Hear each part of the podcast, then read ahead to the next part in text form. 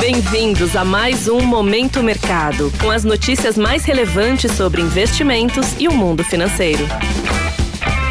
Muito bom dia para você ligado no Momento Mercado. Eu sou o Deverson Rocha e bora para mais um episódio desse podcast que te informa e te atualiza sobre o mercado financeiro. Hoje vou falar sobre o fechamento de ontem, dia 9 de janeiro, e a abertura de hoje, quarta-feira.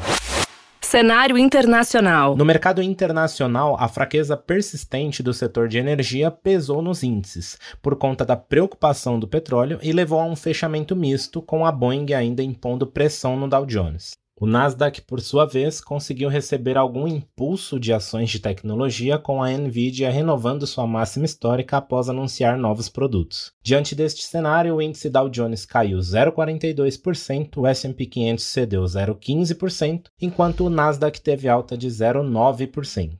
Em dia de poucos direcionamentos dos dirigentes do Federal Reserve, o Banco Central Americano, sobre os próximos passos da política monetária, os rendimentos dos treasuries fecharam de forma mista. O dólar se recuperou da baixa de ontem e subiu, enquanto o dólar blue renovou a máxima histórica no mercado paralelo da Argentina, acompanhando discussões sobre propostas do presidente do país, Javier Milei. Todo esse contexto fez o índice DXY, que mede a variação do dólar frente a uma cesta de seis moedas fortes, fechar em alta de 0,33%. Nas commodities, o petróleo subiu cerca de 2%, tanto para o WTI quanto para o Brent, que serve de referência para a Petrobras. Entretanto, o Departamento de Energia dos Estados Unidos reduziu pelo segundo mês consecutivo sua previsão para o preço do Brent para 2024, agora com previsão de que o barril termine 2024 a 82 dólares o barril e que encerre 2025 a 79 dólares o barril.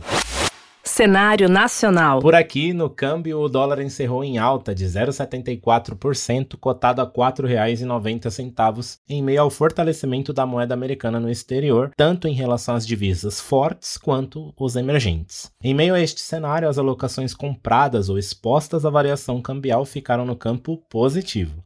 Na renda fixa, os contratos de juros futuros subiram pela sétima sessão consecutiva, novamente contrariando o movimento das taxas americanas. Em mais um dia de noticiário fraco, o mercado de renda fixa continuou corrigindo parte das quedas vistas desde novembro. Incertezas sobre os próximos passos da política monetária americana ainda dão o tom dos negócios. Neste cenário, as posições aplicadas, que são aquelas que apostam na queda das taxas, se desfavoreceram. Na bolsa, o Ibovespa fechou em queda de 0,74% aos 131.446 pontos. A agenda esvaziada, tanto aqui quanto no exterior, contribuiu para o movimento de realização dos lucros, com o mercado ainda de olho no CPI, importante dado inflacionário, que começam a sair a partir de hoje no Japão e na Europa e a partir de amanhã nos Estados Unidos. Na ponta ganhadora do Ibovespa, destaque para a Local Web, subindo cerca de 5,5% e 3R Petroleum, com alta de mais de 4%, acompanhando a recuperação do petróleo. No lado oposto, Gerdau, ON IPN e CSN caindo cerca de 5% cada. Desta forma, posições de investimentos compradas no principal índice da Bolsa Brasileira foram desfavorecidas.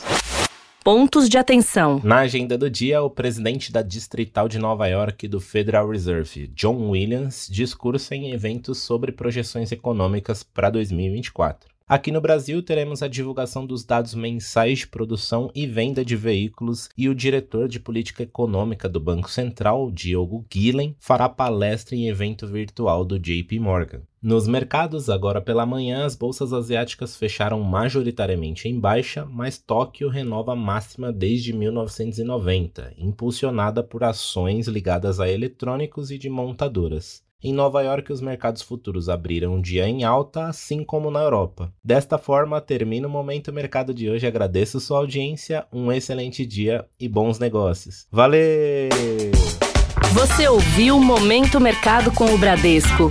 Sua atualização diária sobre cenário e investimentos.